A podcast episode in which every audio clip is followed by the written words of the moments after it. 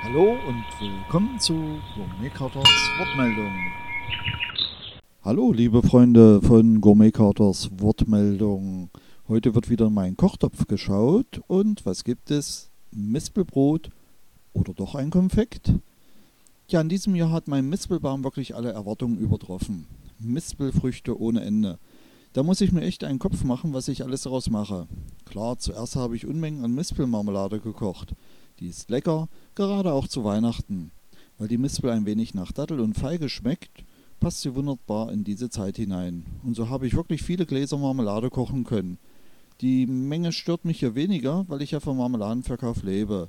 Und die Mispelmarmelade kann man zum Beispiel auf meinem Shop auf www.gourmize.de kaufen.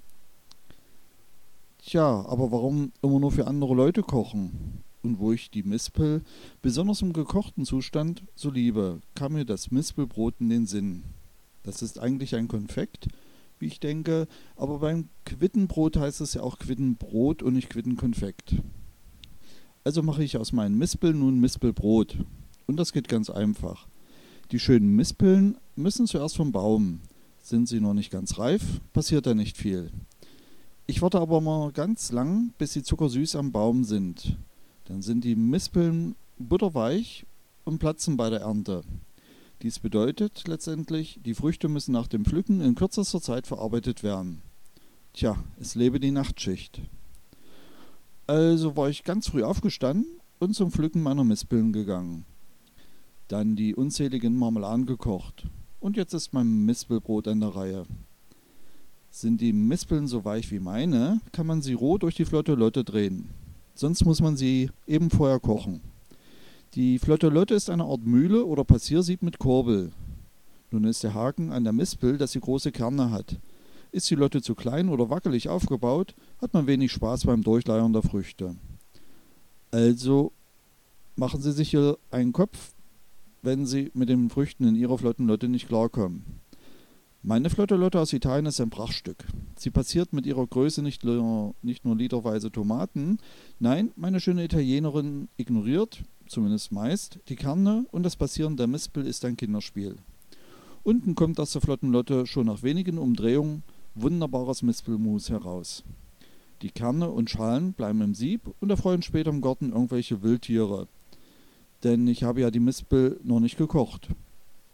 Das Mus landet jetzt in einem großen Kochtopf. Dazu gebe ich die gleiche Menge Zucker, etwas Wasser oder Saft. Wer will, würzt die Masse nach Belieben. Unter ständigem Rühren wird die Mispelmasse nun mindestens 10 Minuten gekocht. Vorsicht heiß, spritzend und brennt schnell an. Also Faulheit beim Rühren wird hart bestraft. Nach dem Kochen fülle ich das Mispelmus nun in tiefe Backbleche auf Backpapier und trockne diese bei niedriger Temperatur im Backofen. Ja gut, es kann auch schon einmal zwei Tage dauern.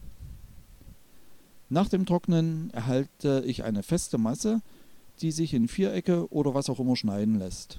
So ein wenig wie Gummibären, nur viel köstlicher. Diese Stücke zuckere ich noch ein und packe sie in festschließende Dosen oder Gläser, damit sie kein Wasser an der Luft ziehen können. So habe ich in der Weihnachtszeit mein wunderbares Mispelbrot zum Naschen. Nach all der Arbeit verstehen Sie wohl auch, warum ich mein Mistelbrot nie verkaufen werde. Deshalb für Sie viel Spaß beim Nachmachen. Ihr Gourmet-Kater.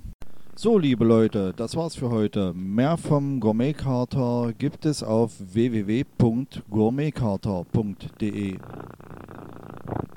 Ich freue mich auf euren Besuch. Bis dann.